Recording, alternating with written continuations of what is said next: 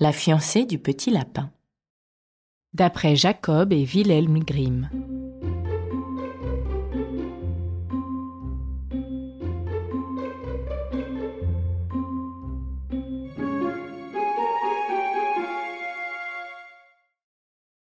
Il était une fois une femme avec sa fille qui avait un beau jardin de choux.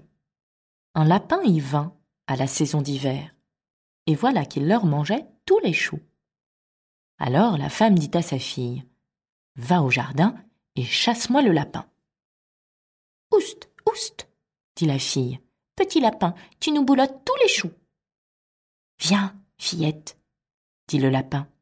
Mets-toi sur ma queue de petit lapin et suis-moi dans ma chaumière de petit lapin. La fille ne veut pas.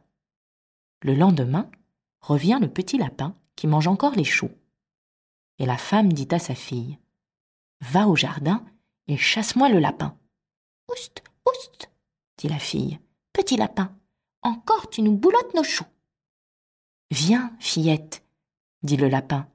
Mets-toi sur ma queue de petit lapin et suis-moi dans ma chaumière de petit lapin. Le surlendemain, voilà le petit lapin revenu, en train de boulotter les choux. Alors la mère dit à sa fille Va au jardin et chasse-moi le lapin. Viens, fillette, dit le lapin. Mets-toi sur ma queue de petit lapin et suis-moi dans ma chaumière de petit lapin.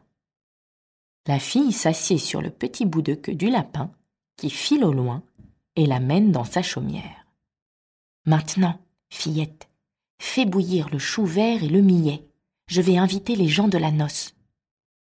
Et les invités de la noce arrivèrent tous ensemble. Mais qui étaient les gens de la noce? Je peux te le dire parce que c'est ce qu'on m'a raconté. Les invités, c'étaient tous les lapins. Et le corbeau y était venu aussi, comme curé pour unir les époux. Et le renard était le sacristain, et l'autel sous l'arc-en-ciel. Mais la fillette se sentait triste. Elle était toute seule. Arrive le petit lapin qui lui dit Viens servir, viens servir, les invités sont gais. La fiancée ne dit rien. Elle pleure. Petit lapin s'en va. Petit lapin revient.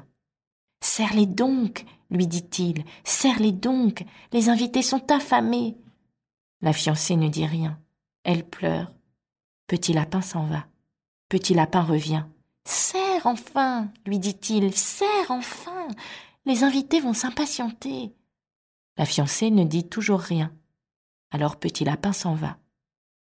Elle fait une poupée de paille, qu'elle habille de ses vêtements, lui met une cuillère de bois dans la main, la pose devant la marmite au millet, puis s'en retourne chez sa mère. Petit lapin revient encore une fois en criant Vas-tu servir? Vas-tu servir? Il se précipite sur la poupée de paille et lui frappe un coup sur la tête, qui lui fait tomber son bonnet. Il s'aperçoit alors que ce n'est pas sa fiancée et s'éloigne et il est tout triste.